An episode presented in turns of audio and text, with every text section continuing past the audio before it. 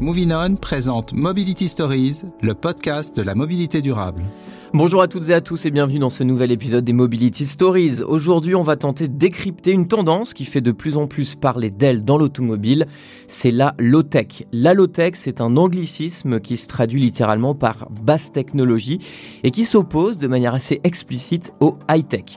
Pour le dire simplement, la low-tech, c'est un concept qui privilégie des technologies simples, peu onéreuse, accessible à tous, facilement réparable dans le respect de l'environnement. La low-tech prône aussi une consommation raisonnée des matières. Aujourd'hui, à l'heure du véhicule électrique, deux visions semblent se faire face. D'un côté, des véhicules lourds, bardés de technologie, d'écrans, d'ordinateurs portés à son paroxysme par Tesla et ses véhicules imposants, connectés, embarquant des innovations high-tech. Et de l'autre, des voitures beaucoup plus sobres, légères, destinées à nos trajets du quotidien, comme la petite euh, Dacia Spring 100% électrique ou la toute petite Citroën Ami qui se limite à deux places et embarque un minimum d'équipement, ou encore la gazelle électrique fabriquée à partir de matériaux composites dans des micro-usines. Et si l'innovation ne résidait finalement pas dans l'absence d'innovation technologique, je suis Antoine Perrin et vous écoutez Mobility Stories, le podcast de la mobilité durable proposé par Movinon et en partenariat avec l'Express. Et le fondateur de la petite Gazelle est avec nous. Euh, bonjour Gaël Lavaux. Bonjour. Fondateur donc de Gazelle Tech, cette euh, petite voiture électrique. Pierre-Édouard euh, Sorel aussi est là autour de la table. Bonjour à vous. Bonjour. Directeur du développement chez Movinon. Et puis Gabriel Plassa, bonjour. Bonjour. Vous êtes cofondateur de la fabrique des mobilités et ingénieur mobilité à l'ADEME. On l'a vu, c'est un enjeu de décarbonation, c'est aussi un enjeu de sobriété. Aujourd'hui, pourquoi finalement on parle autant de low-tech euh, dans l'automobile, Gabriel Plassa alors on, en parle, euh, on en parle peut-être beaucoup, mais concrètement il y en a pas trop encore aujourd'hui. Et l'objectif, vous l'avez annoncé, hein, c'est d'avoir des véhicules plus simples, plus légers et donc plus efficaces, qui consomment moins d'énergie, qui ont besoin de moins de batterie puisqu'ils sont plus légers, euh, et donc qui vont générer moins d'émissions de gaz à effet de serre. Et donc on revient sur le sujet du développement durable. Et donc d'avoir le juste nécessaire, le véhicule qui répond exactement aux besoins pour des mobilités au quotidien et pas forcément effectivement des véhicules qui font 2 tonnes euh, ou plus. Quand est-ce que le secteur de l'automobile s'est posé cette question-là en se disant bon bah tiens, on va peut-être arrêter de construire des véhicules très imposants avec des batteries euh, avec énormément de capacité pour aller vers des véhicules beaucoup plus sobres, plus légers? Bah, en fait, euh, si on regarde un peu l'histoire, l'ADEME finance dans les années 80 des véhicules euh, du programme de litres au 100, euh, des véhicules qui sont à 800 kg et qui consomment effectivement 2 litres au 100. Donc on sait faire et on saurait faire aujourd'hui des véhicules à 1 litre au 100. donc c'est un, vieux sujet. et puis l'industrie automobile a choisi en fait une autre voie de, de, de, vente de la masse parce que bah, ça rapporte, la marge est, supérieure. Et donc elle va vers cette direction de véhicules de plus en plus lourds euh, donc le, changement de direction, il est apparu à peu près dans les années 2000-2010. Euh, et maintenant, on a effectivement une explosion des SUV. Et, du coup, qui ouvre un marché en bas. Hein, puisque les constructeurs ont décidé de faire du lourd, il y a un marché en bas qui commence à apparaître et l'électrique ouvre des opportunités pour concevoir de nouveaux véhicules électriques plus légers. L'AMI, c'est un exemple.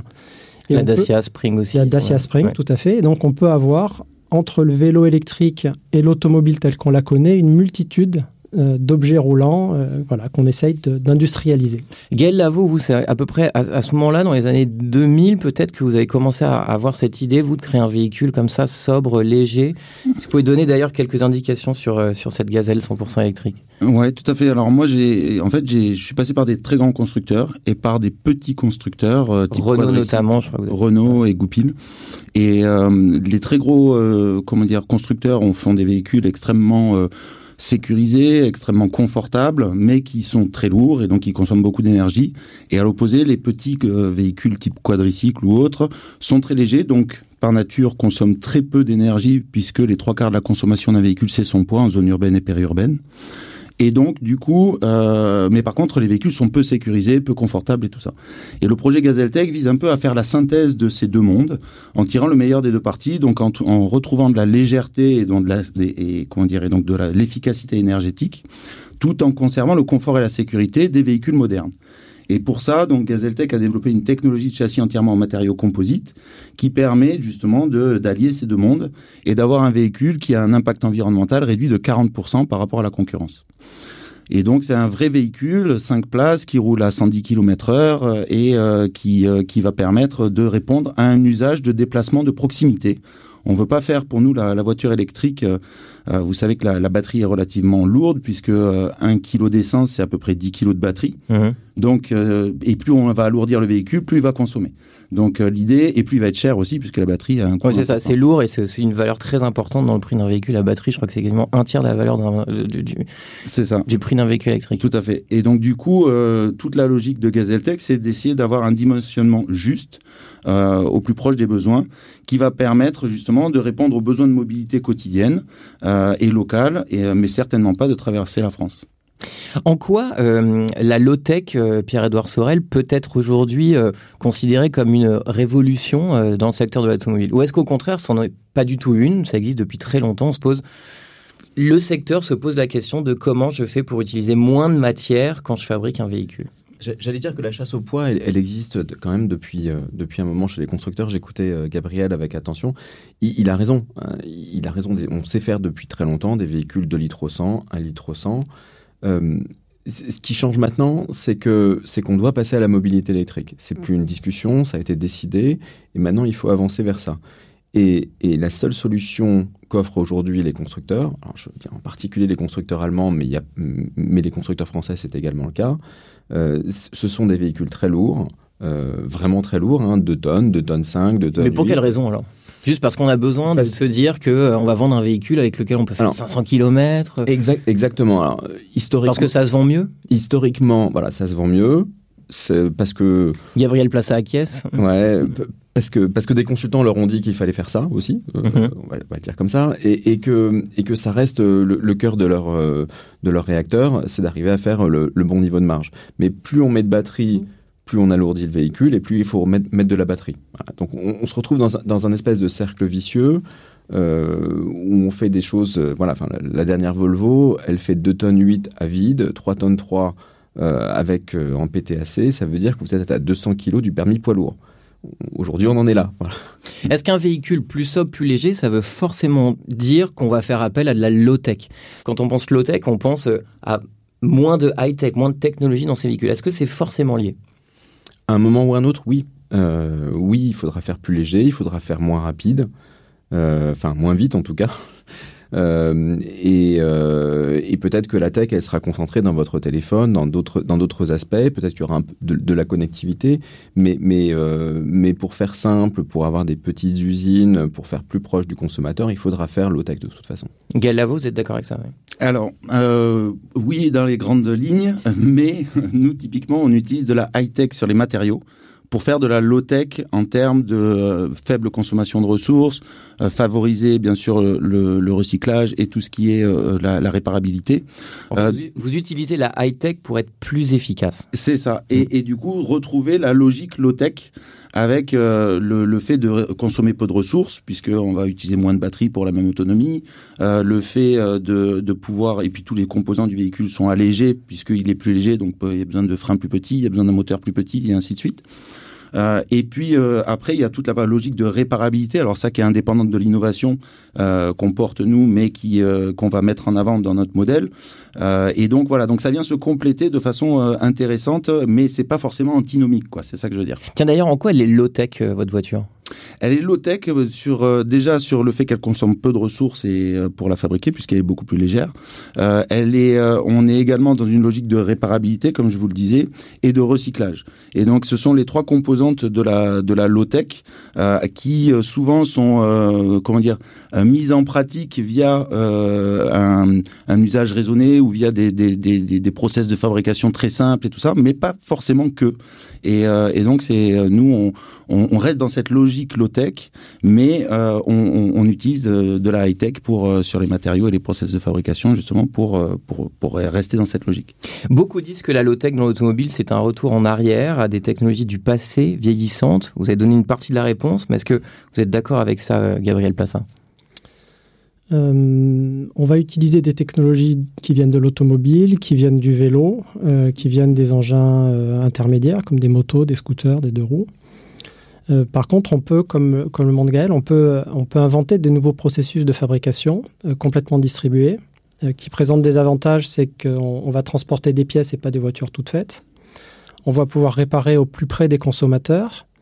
On va pouvoir reconditionner des véhicules comme on le fait avec les téléphones et passer de, véhicules par exemple à trois places, un véhicule à quatre places, puis à deux places, puis en faire un utilitaire.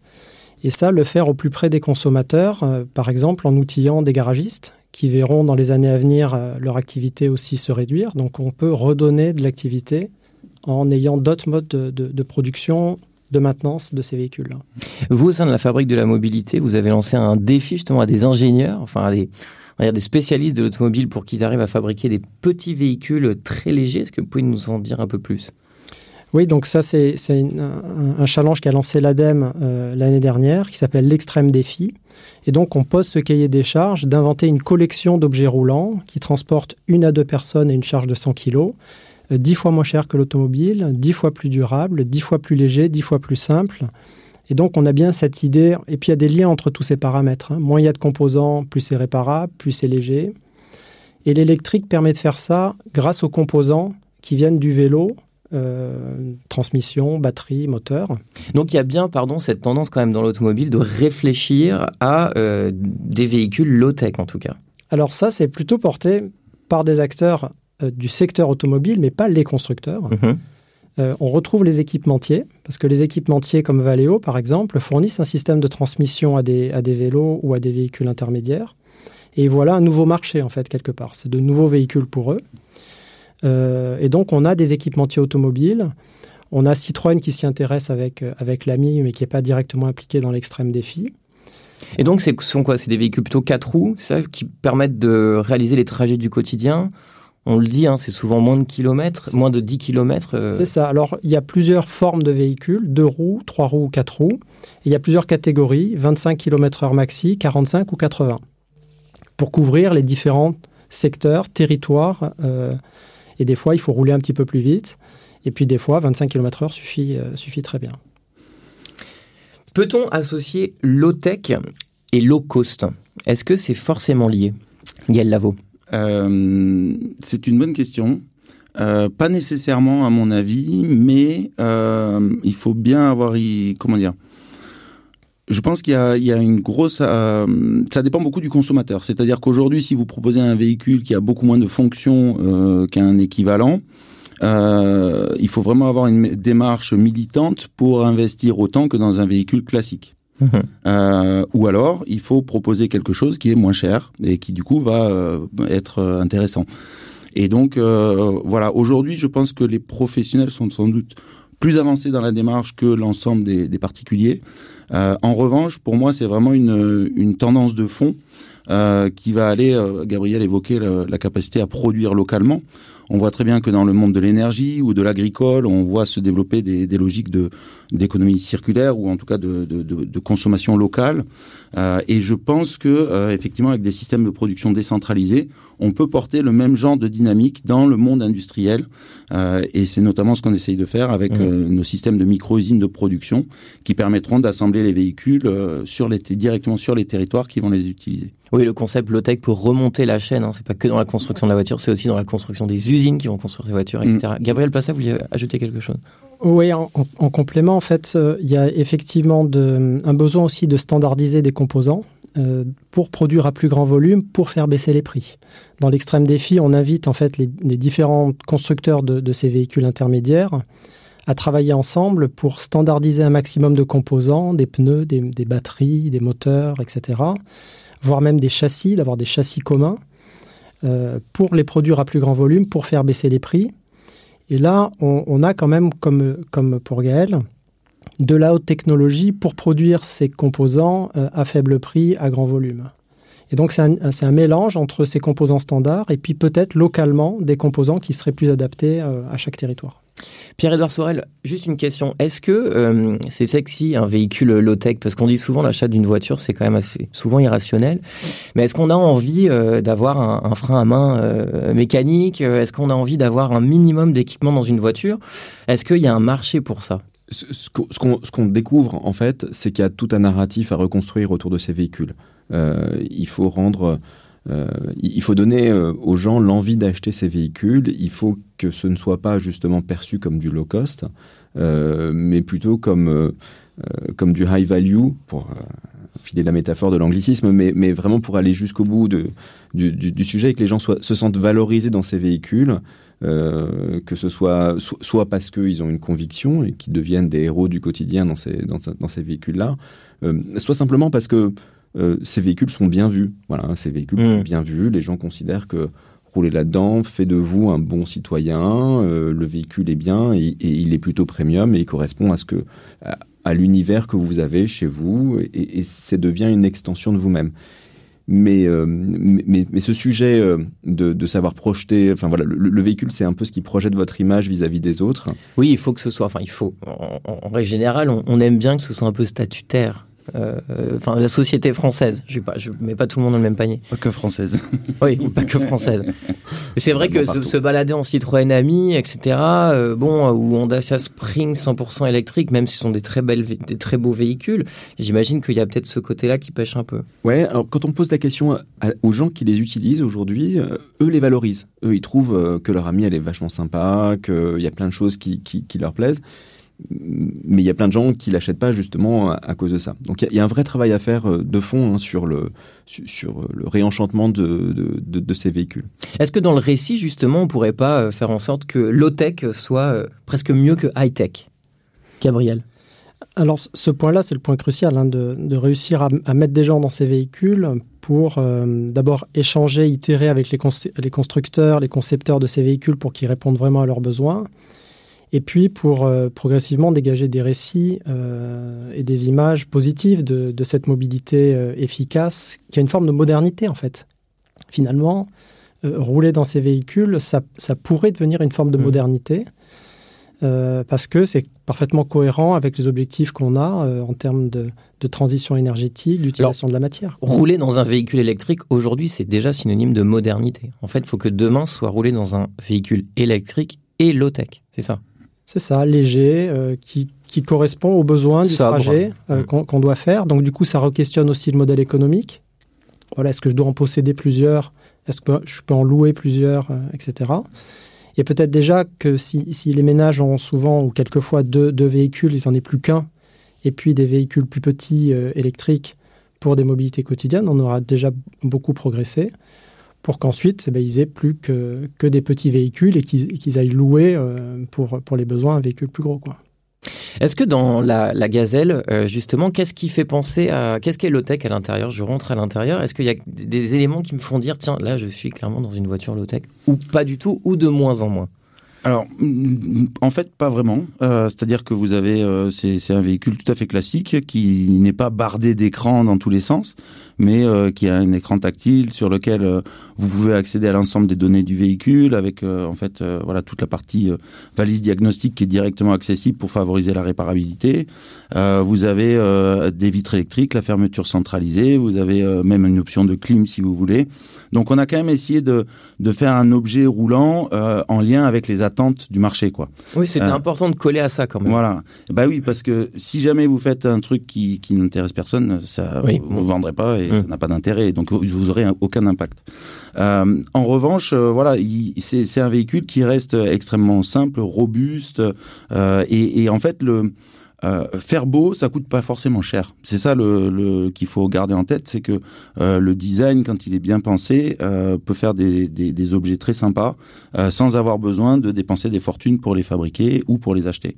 Et donc le low tech n'est pas forcément synonyme d'un truc complètement dépouillé euh, et tout ça. Je parlais de revanche de low tech euh, en préambule. est-ce que est-ce que c'est le cas? Est-ce que c'est quelque chose qui a déjà été pensé avant et qui qui est au goût du jour aujourd'hui pour des raisons évidemment de sobriété. Pierre Sorel. En, tout cas, il y a un frémissement. Euh, il y a un peu plus qu'un frémissement. Ça fait, euh, ça fait des années que les industriels voient passer euh, ces projets, savent pas trop se, se, positionner ou alors le font de manière totalement opportuniste en proposant des éléments qu'ils n'avaient pas prévus pour ce, pour ce, pour ce marché-là et qui finalement sont, totalement pertinents aujourd'hui, ce qu'on constate, c'est qu'il y, y, a un vrai intérêt sur le sujet. C'est un sujet qui est, qui est chaud. Je ne peux pas le dire autrement. Mmh. En tout cas, en tout cas, en, en termes d'anticipation stratégique et de, et, et, de réflexion sur le sujet. Et, euh, et, et c'est un sujet que y a, enfin, qui, qui devient significatif euh, dans les discussions chez beaucoup d'industriels.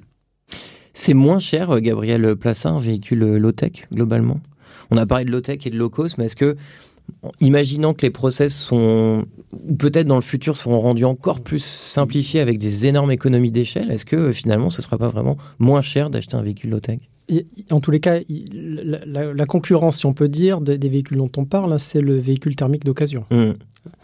Donc si on veut sortir les gens d'un véhicule thermique d'occasion, il, il, faut que ça soit, euh, en tous les cas, sur des niveaux de prix euh, similaires, voire, voire plus bas. Euh, et ensuite, qu'on arrive à traduire cette durabilité du véhicule euh, avec une information sur le prix euh, qui donne envie d'y aller. Et donc, d'inventer des modèles économiques où l'achat ou l'engagement, en fait, soit assez bas parce que ça a une durée de vie très longue du véhicule. C'est ça l'objectif? Oui, c'est ça l'objectif. Et donc, des véhicules qui sont inférieurs à 10 000 euros ou en, ou en tous les cas pour, pour, des catégories inférieures à l'automobile, la, entre 5 et, et 10 000 euros, euh, si, si, on veut pouvoir concurrencer le véhicule thermique d'occasion. Ouais. Gaël Lavaux je, Moi, je reviendrai à ce que disait Gabriel tout à l'heure et qui est tout à fait vrai, c'est qu'aujourd'hui, en fait, l'industrie automobile euh, euh, vous met à disposition des véhicules euh, qui sont, c'est du high-tech, en fait, qui est moins cher au kilo que, que de la charcuterie. Pour faire simple, une voiture, c'est une tonne 5, 10 euros du kilo, 15 000 euros.